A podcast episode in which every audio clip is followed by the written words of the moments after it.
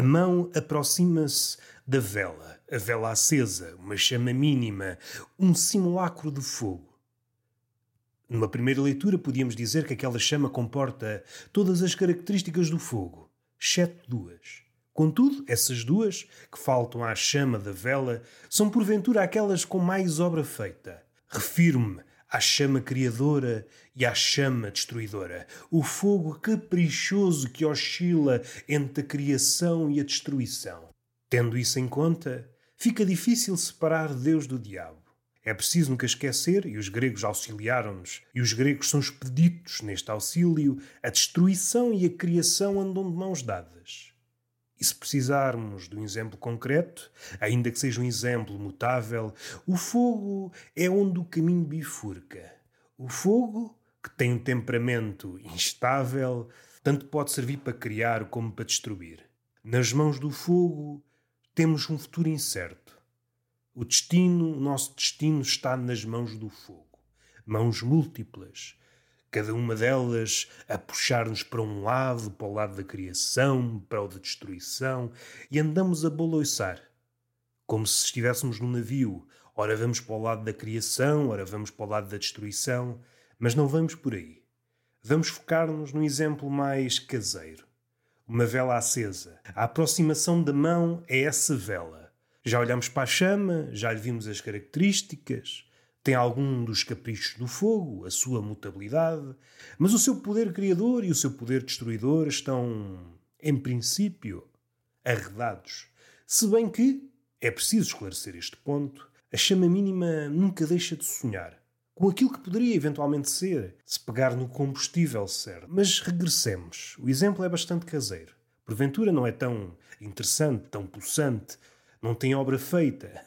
E aqui a obra feita é uma laracha, Obra feita no sentido da criação, mas obra desfeita no sentido da destruição. O fogo é um pouco como o Herberto Helder.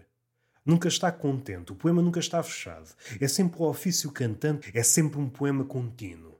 Sai das mãos incompleto e regressa às mãos. O regresso à mão é sempre uma certeza de nova emenda. O poema nunca está fechado.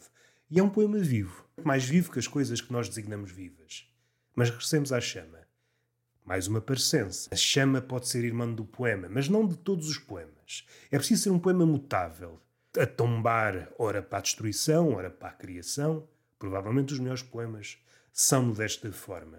Um poema que oscile, ou dance, entre o paraíso, o inferno, o purgatório, e sem querer abalançámos para a divina comédia de Dante. No fim de contas, como disse no episódio do Roberto Gamito, outro podcast que eu tenho, Inferno, purgatório e paraíso são apenas formas de abordar a mesma coisa. E essa coisa é a esperança. No inferno, a esperança está vedada, no purgatório, a esperança é aquilo que é, uma coisa notável, quase como o fogo, uma coisa que nos impele ora para a ação, ora nos paralisa. Mais uma vez regressamos aos gregos. Parece que os gregos disseram tudo e coube aos vindouros arranjar, hum, como é que eu ia dizer, versões mais mastigáveis das certezas que eles encontraram. A esperança comporta o bem e comporta o mal. Se nos paralisar, é má. Se nos impelir à ação, é boa. No purgatório estão milhares infindas, inúmeras, mil e uma, se considerarmos o mil como significado de inúmeras, como é do parecer dos orientais. Milhares de almas à procura de uma mão que os transporte para um sítio melhor. A esperança, essa atmosfera irrespirável do purgatório, que é um nadinha melhor, provavelmente, que o inferno e um bocadinho pior que o paraíso. O paraíso, expresso por Dante, é um sítio aborrecido.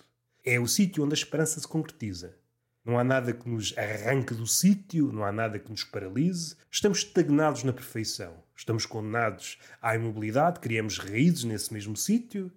O homem na Terra cresce devido ao movimento. E na mente não é diferente. As ideias estão sempre em curso. As ideias são pequenos fragmentos nómadas que passam no itinerário, poucas vezes cartografado. Vamos tentar recuar, perceber de onde é que vem a ideia. Vem do inconsciente, dizem-nos, e vem brotando, brotando como se fosse um vulcão oceânico, tentando vencer o impossível, um gigante, um tomba gigante. Não sei se sabem, mas o epíteto Thor é o Tomba Gigantes. O poeta é o Tomba Gigantes. A ideia é um Tomba Gigantes. Tem de vencer o oceano do inconsciente para vir à tona. E quando vem à tona já vem desfigurado. O que acontece do inconsciente para o consciente é uma tradução. E como todas as traduções, há qualquer coisa que se perde. Se pensarmos na ideia como uma coisa alada, um pássaro, chega a nós já sem asas, desfalcado. Ou se as tem, não era necessariamente um pássaro, era um ícaro, desejoso de voar. E ao chegar ao consciente, aproxima-se do Sol. E é então que se despenha. Ao contrário de Ícaro, temos várias possibilidades.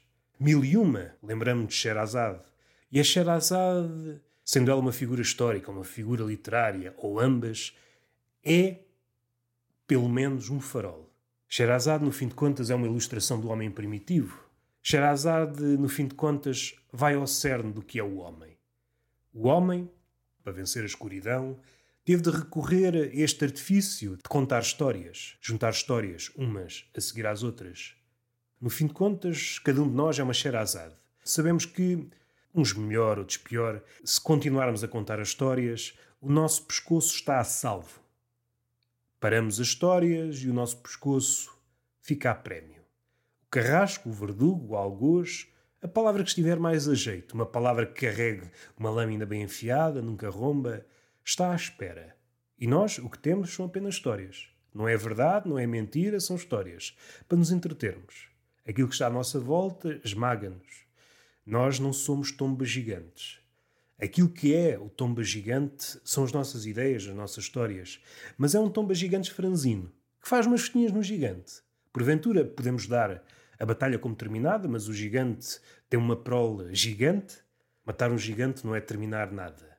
É apenas o recomeço. Sherazade sabe que tem que ligar uma história à outra. Caso contrário, o mais certo é a sua cabeça rolar. Temos de colar histórias umas às outras sem parança. É isso que nos mantém vivos. O mundo não nos oferece grandes garantias. O céu está desabitado. Houve um tempo em que o homem tinha Deus, mas deixámo-lo morrer. Agora não temos ninguém a quem suplicar, seja o que for. Estamos sozinhos. Restam-nos as histórias. Entre nós e o abismo, apenas a história. A queda não é desfeita, é apenas abrandada. Entre nós e o verdugo, há apenas histórias. O verdugo provavelmente terá de cumprir o seu trabalho. Contudo, pode, porventura, abrandá-lo pode ficar interessado na nossa história. Nunca é demais aprimorar esta arte de contar histórias. Pode dar-se o caso de conseguirmos encantar o verdugo, trazê-lo para o nosso lado, pô-lo em perspectiva, pôr o seu trabalho, o seu trabalho, que é cortar cabeças. No limite, pode ser que a história vença esta fome de cortar pescoços. Pode ser que o verdugo se interrogue: mas afinal, o que é que eu estou a fazer aqui? Podemos vencer esta luta. No entanto, há mais verdugos na fila. Há sempre alguém para nos cortar o pescoço. Haverá sempre alguém à espera de substituir esse verdugo. Há uma fila enorme de verdugos. O melhor que podemos fazer é contar histórias. Recuando. A vela com uma chama, que já vimos que é o fogo, mas não é o fogo. Porque o fogo, tal como Cortázar disse, o fogo tem nele todos os fogos. Não é esse tipo de fogo que nós estamos a falar. Ainda que, deste fogo mínimo para esse fogo que é todos os fogos, haja uma ponte, Nada é impossível. Nas condições certas, este fogo mínimo da vela pode transformar-se no outro. Contudo, há um homem a vigiar o fogo. O homem aproxima a mão do fogo, da chama, da vela, como quem aproxima a mão do animal selvagem. Uma aproximação cautelosa. Contudo, há uma diferença. Um animal, por muito selvagem que seja, acabará por ceder. Uma aproximação, que é também uma sedução, oferecendo todas as condições, como que a dizer eu não te faço mal. Isso acabará por resultar com o animal. O animal acabará por ver no homem uma segurança. Contudo, o fogo não se deixa domar. Ao contrário do animal selvagem, em que tempo é sinónimo de domesticação, o fogo não. O fogo não se deixa. O fogo é verdadeiramente selvagem. O fogo não se deixa domesticar. A tecnologia provavelmente deu-nos esta ideia, que é possível domesticar o fogo. Mas de quando em vez, um pouco por todo o mundo, acontecem catástrofes e o homem percebe: ah, e afinal não domino o fogo.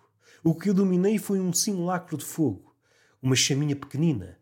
Mas essa chama, tal como o homem, está desejosa de ser maior. São sonhos, não passam de sonhos, de imagens postiças, pretensões gigantescas que nunca se concretizarão. A chama não.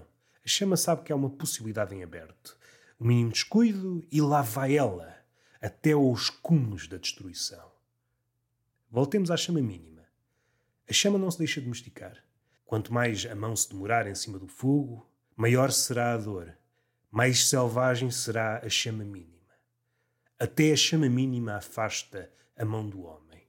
O homem julga-se poderoso, mas ao rés de uma chama mínima de uma vela, não tem outro remédio senão afastar-se. O fogo, esse sim, animal selvagem, esse sim que cria e destrói, esse sim que não se verga diante do homem. Ele sim é uma inspiração. E está feito. Beijinho na boca e palmada pedagógica numa das nádegas. Até à próxima.